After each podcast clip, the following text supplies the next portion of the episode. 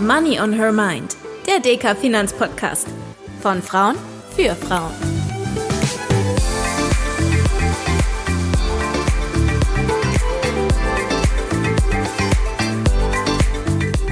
Hallo und herzlich willkommen zu einer neuen Folge von Money on Her Mind, dem DK Finanzpodcast.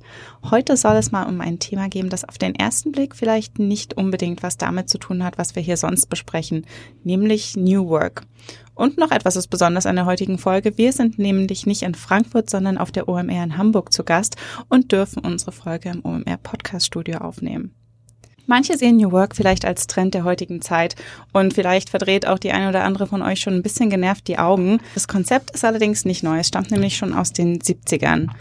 In unserem Podcast sprechen wir neben Finanzthemen ja auch hin und wieder über Karriere und über die Frage danach, welche Berufswege wir wählen sollen und wie wir unsere Zeit sinnvoll einsetzen können. Denn das beeinflusst auch unsere finanziellen Möglichkeiten. Daher freue ich mich ganz besonders, dass wir heute Milena Rottensteiner zu Gast haben. Sie leitet gemeinsam mit ihrer Kollegin Anna den Sparkassen Innovation Hub und beschäftigt sich mit den neuesten Trends im Finanzsektor und darüber hinaus. Was genau sie macht und welche Rolle New Work dabei spielt, das wird sie uns jetzt am besten selbst verraten. Hallo Milena und schön, Hi, dass du da bist. Schön hier zu sein.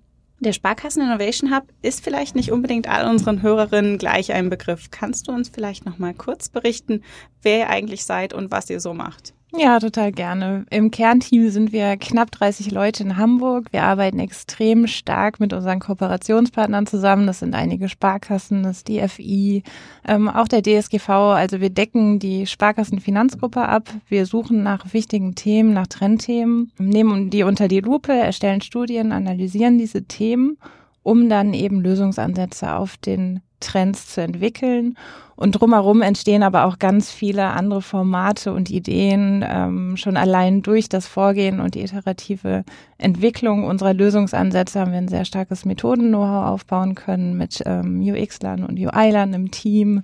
Das heißt, wir unterstützen auch methodisch in der Gruppe.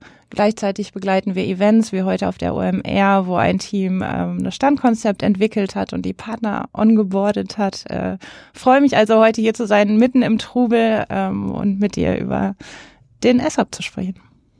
Du hast ja eben schon gesagt, ihr stellt viele Studien zu Trend- und Innovationsthemen an. In dem Kontext habt ihr euch ja auch mit eigentlich dem Kernthema unseres Podcasts Female Finance schon auseinandergesetzt. Welche Erkenntnisse habt ihr aus der Studie gezogen und wo gibt es dann aktuell den größten Handlungsbedarf? Ja, genau. Das Thema Female Finance war ein Herzensthema im Hub, kam durch das Team selber und die haben gesagt, guck dir an, was da im Fintech-Markt passiert. Wir müssen das bearbeiten, wir wollen das bearbeiten. Dann eben in der Analysephase gestartet, unfassbar viele Interviews gemacht, äh, mit Frauen gesprochen. Natürlich ist Frauen nicht eine Zielgruppe, sondern ein unglaublich großes Feld.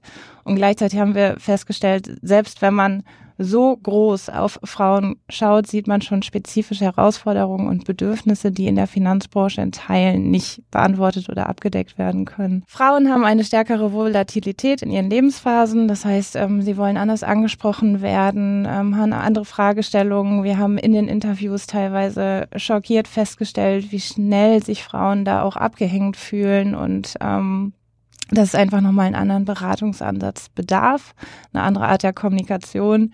Das ist auch das, worauf wir uns dann gestürzt haben, gerade auch für Einsteigerinnen zu gucken, welche Information ist wo, inwiefern gewünscht. Ähm, viele Frauen haben sehr tiefes Finanzwissen, unterschätzen sich aber oft noch selber. Und da waren schon Unterschiede in der Kommunikation spürbar, die wir dann in einem digitalen Beratungsansatz äh, gelöst haben. Das heißt, die Ergebnisse eurer Studien, die werden auch ganz konkret in Lösungsansätze weitergedacht. Wie geht denn so eine Reise danach typischerweise weiter und was ist ein Thema, das euch aktuell besonders beschäftigt? Genau, also wir fangen an mit unseren äh, Analysephasen, entwickeln Lösungsansätze, gehen in die Ideation, verproben diese Lösungsansätze dann in Kundeninterviews, entwickeln Prototypen und gehen iterativ weiter bis zur Umsetzungsübergabe. Wir haben im Hub selber keine Entwickler, sondern nutzen eben die bestehenden Umsetzungswege in der Sparkassenfinanzgruppe.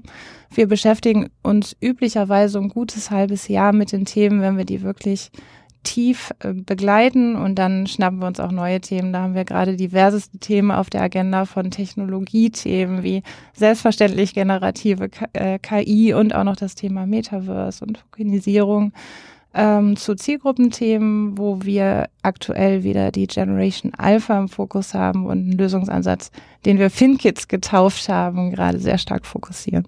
Man könnte also sagen, ihr unterstützt die Sparkassen dabei, sich zukunftsfähig aufzustellen. Gehört denn New Work eigentlich auch zu diesen Innovationsthemen, die euch nicht nur im S-Hub direkt, sondern auch darüber hinaus beschäftigen? Ja, für uns heißt Innovation eigentlich kontinuierliches Weiterlernen. Und wenn wir eins wollen im Hub, dann ist es offen zu sein für die Impulse, zu sehen, was funktioniert, aber auch kontinuierlich uns selber zu hinterfragen. Nicht nur Services und Angebote zu hinterfragen, sondern auch unsere Arbeitsweisen. Und dafür versuchen wir möglichst viel Raum zu machen, um einfach verschiedene Dinge auszuprobieren, ähm, die in den Teams verprobt werden, wo wir gucken, wie passen die Prozesse, wie viel Format brauchen wir vor Ort, was machen wir remote, meetingfreie Freitage, äh, Kernarbeitszeit ja oder nein. Das sind alles Dinge, in denen wir uns erproben und wo wir dann gucken, funktioniert das, wie wollen wir das, äh, was können wir übertragen, was wollen wir einführen, fest fürs ganze Team?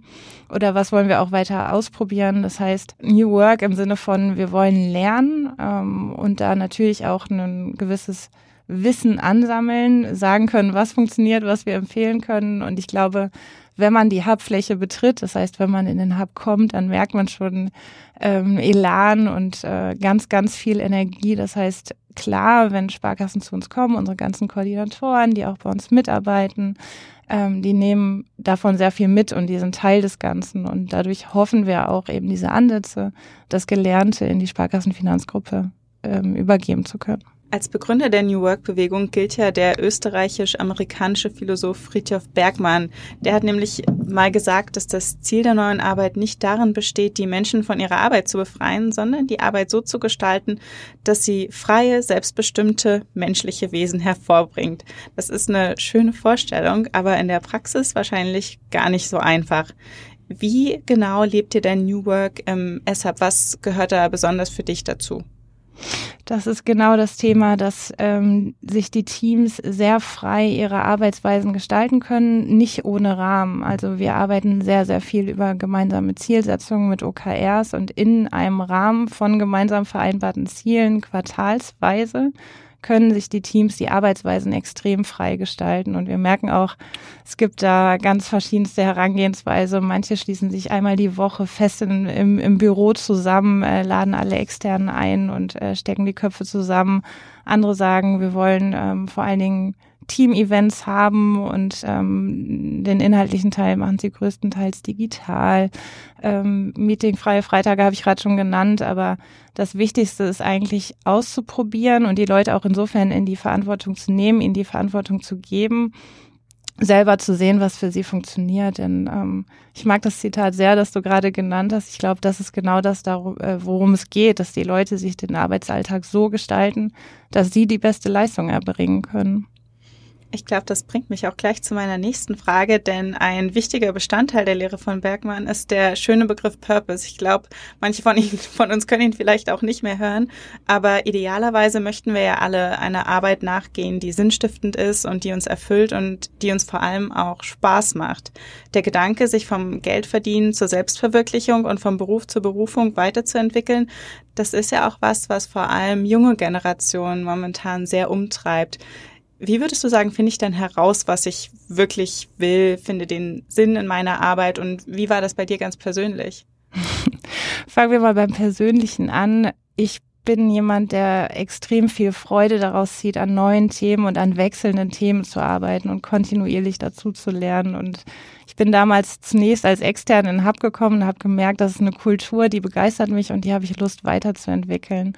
Und mein Purpose ist es im Arbeitsleben, selber zu lernen, mit dem Team zu lernen und vor allen Dingen aber auch den Rahmen zu schaffen und zu finden, ähm, dass das geht und dass wir eine wertschätzende, gute Kultur haben, die Raum gibt für eigene Inhalte, für Inspiration, für Motivation.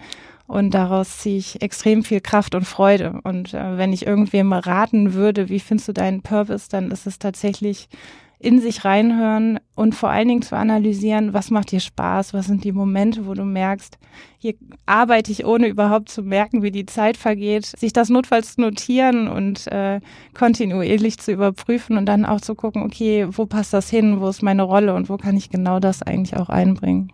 und vielleicht auch in der Lage zu sein, wenn ich merke, das ist es nicht, mich auf eine Veränderung einzulassen. Ja, total. Also das Schlimmste ist eigentlich, äh, wenn man ein festes Rollenbild im Kopf hat und denkt, so und so muss es sein, merkt, dass man das selber eigentlich gar nicht erfüllt und einen auch nicht motiviert. Ähm, und dann ist eben auf jeden Fall auch unsere Aufgabe zu gucken, wo ist der, wo ist die Stärke, wo ist der größte Beitrag, welche Rolle passt dazu, wie kannst du es am besten einbringen? Und da haben wir im eben die Chance, wir haben sehr vielfältige Aufgaben vom Research über die ganzen Kundeninteraktionen, Events und da sind wir kontinuierlich im Austausch und gucken einfach, wo passt das, was die Leute können, am besten hin. Ein Aspekt der neuen Arbeitswelt, der besonders für Frauen, aber sicher auch für Männer spannend ist, ist ja der, dass durch New Work Möglichkeiten entstehen, Arbeit und Familie ein bisschen besser unter einen Hut zu bringen, als das vielleicht noch früher der Fall war. Das fördert eigentlich ja auch mehr Flexibilität und Gleichberechtigung, oder? Ja, auf jeden Fall. Also wir haben die komfortable Lage 50-50 zu sein und ähm, die Flexibilität, die wir bieten können, wird auch von Männern und Frauen in unserem Team gleichermaßen genutzt. Wir haben sehr viele junge Väter, ähm, wir haben sehr viele Kinderzimmer gesehen in den äh, Covid-Zeiten. Und ähm, das Schöne ist einfach, dass diese Flexibilität erlaubt, vielleicht auch nicht so stark zwischen den Geschlechtern zu unterscheiden und eben die Leute in die Verantwortung und in die Chance bringen, sich den Arbeitsalltag so zu gestalten, dass sie ihre Aufgaben am besten erfüllen können. Und das ist eben eine Flexibilität äh, zu gucken, muss ich morgens, brauche ich meinen eigenen Bereich im Büro, muss ich mich einschließen ähm, oder geht es gerade familiär nicht anders, aber ich bin trotzdem noch dabei. Und ich würde sagen, es ebnet die Grenzen äh, bei uns für Väter und für Frauen gleichermaßen. Was ich ja auch total spannend finde, Anna und du, ihr seid als Doppelspitze unterwegs. Wie genau funktioniert das denn und was sind die Vorteile und gibt es da auch Herausforderungen oder Voraussetzungen, damit das überhaupt gut funktionieren kann? Also erstmal bringt Anna ähm, ein ganz anderes Skillset mit, ein ganz anderes Mindset und ich würde sagen, da wir als Doppelspitze auftreten, macht uns das besser. Wir haben äh, zweimal verschiedene Skills Plus, wir agieren nicht alleine und wir agieren nicht im Schnellschuss. Das heißt, wir setzen uns zusammen und bilden uns eine Meinung und besprechen uns. Ich bin mir ziemlich sicher, dass wir dadurch Fehler vermeiden, dass wir die Qualität steigern können, dass wir auch fürs Team uns verbreitern. Ähm, manche nutzen eher Anna als Ansprechpartnerin, manche eher mich. Das heißt, es ist eigentlich eine Verbreiterung der gemeinsamen Führung. Gleichzeitig müssen wir natürlich sehr, sehr einheitlich auftreten. Wir können jetzt nicht äh, äh, uns äh, am laufenden Band widersprechen und das ist, glaube ich, relativ klar, dass wir uns da auch entsprechend abstimmen. Wir arbeiten selber noch an unseren Formaten. Wir versuchen, ein Daily einzuhalten. Äh, ganz viel passiert aber auch on the fly. Ähm, Messenger-Dienste sind unser bester Freund. Und ich würde sagen, es steigert den Spaß und es steigert auch die Qualität. Einige der Arbeitsweisen, über die du jetzt gerade schon gesprochen hast und die als fester Bestandteil von New Work gesehen werden, haben ja durch die Pandemie nochmal so einen richtigen Schub erlebt und sind hier, um zu bleiben. Also Stichwort Homeoffice beispielsweise. Wie stellt ihr denn sicher, dass auch die Zusammenarbeit und das Wir-Gefühl in eurem Team erhalten bleiben?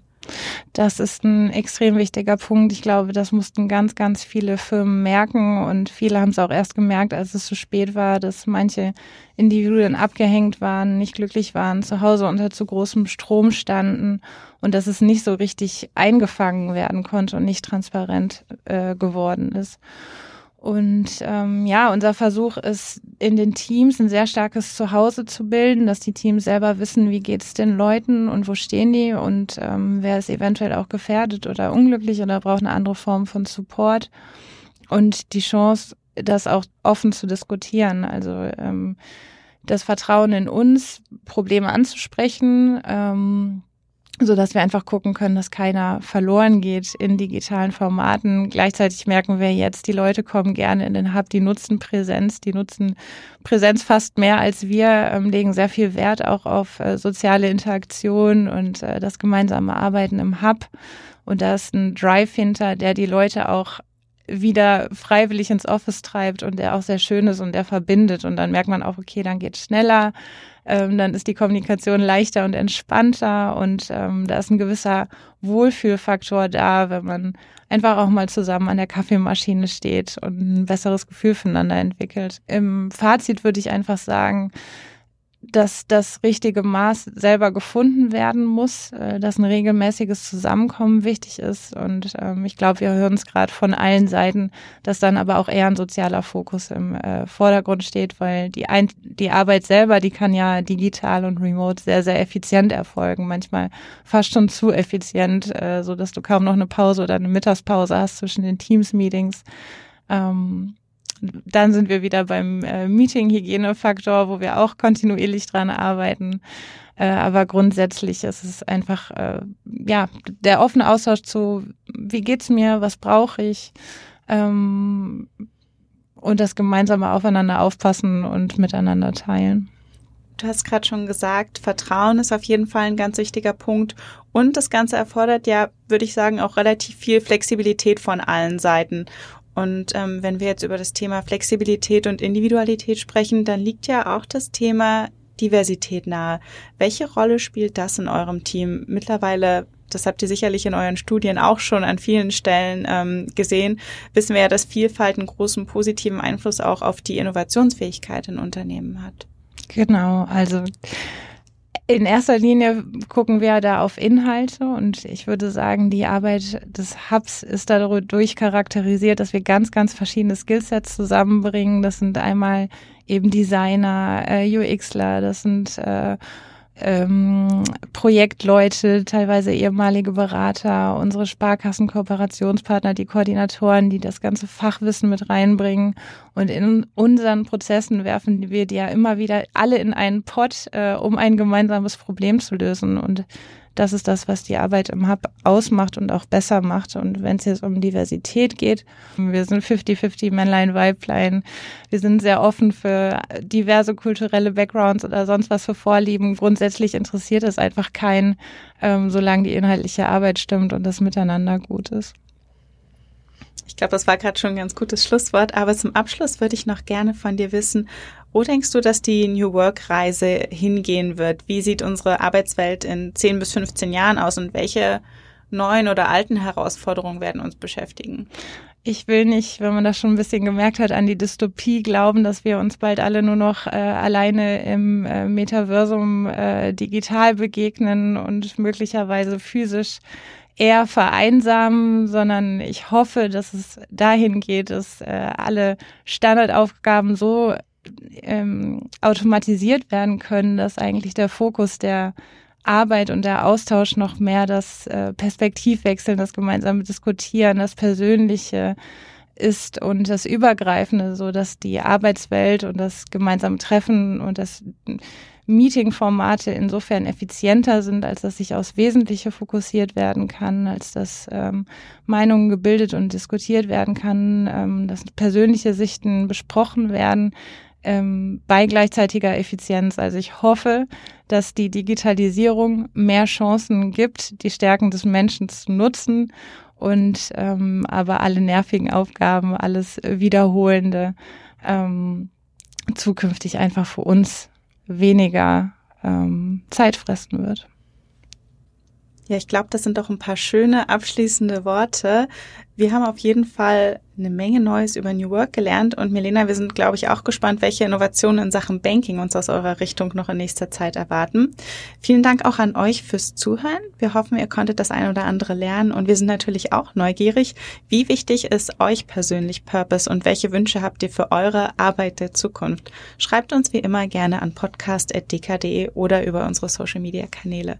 Und wir freuen uns natürlich, wenn ihr auch in zwei Wochen wieder dabei seid. Bis bald. Ciao, ciao.